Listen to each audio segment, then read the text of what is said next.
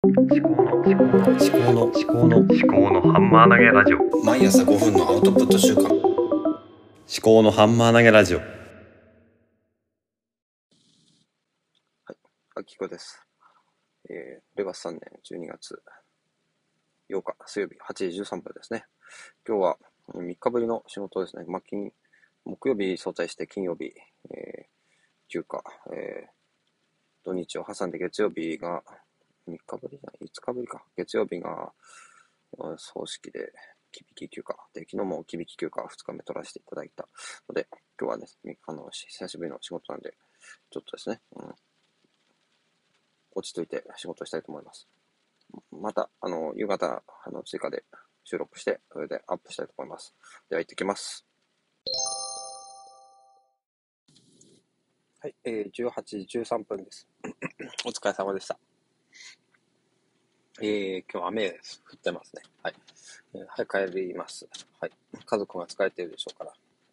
で、と、今日ですね、ボイシーを久しぶりに聞いたわけです。あの、まあ、祖父が亡くなってからずっとそういうインプット系のものはほとんどできなかったんで、で、溜まってるわけですね。で、まあ、溜まってるものをどう消化していくかっていうことによって、どう、自分がどういう優先順位を持っているのかっていうのが、なんか、自分にとって再確認できたような気がします。で、まあ、やり方は多分2種類あって、古いものから順番に聞くか、まあ、新しいものだけ聞くのか。で、で古いものから聞くときに、まあ、何人もフォローしてる人がいるんですけど、全部をこう平均に古い順番に、順番に聞いていくのか、それとも、ある特定のパーソナリティの放送から順番に聞いていくのかっていうのがあると思うんですけど、で私は、あの、お気に入りのパーソナリティの放送を先に聞いておきたかったので、そういう方向方法でやりました。で、土方奈美さんの翻訳家の縁側ブルース、あと伊藤洋介さんの気になるニュース。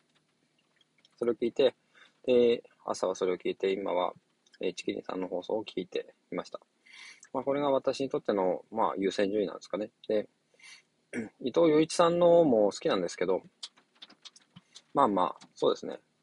大体シンクロしてる感じがするんで、聞かなくてももう大丈夫かなっていう風になってきたような気がするんですね。だから自分と違う性質の人のをどんどん聞いていきたいなっていうのがあるんですよね。はい。ということで、今日も一日お疲れ様でした。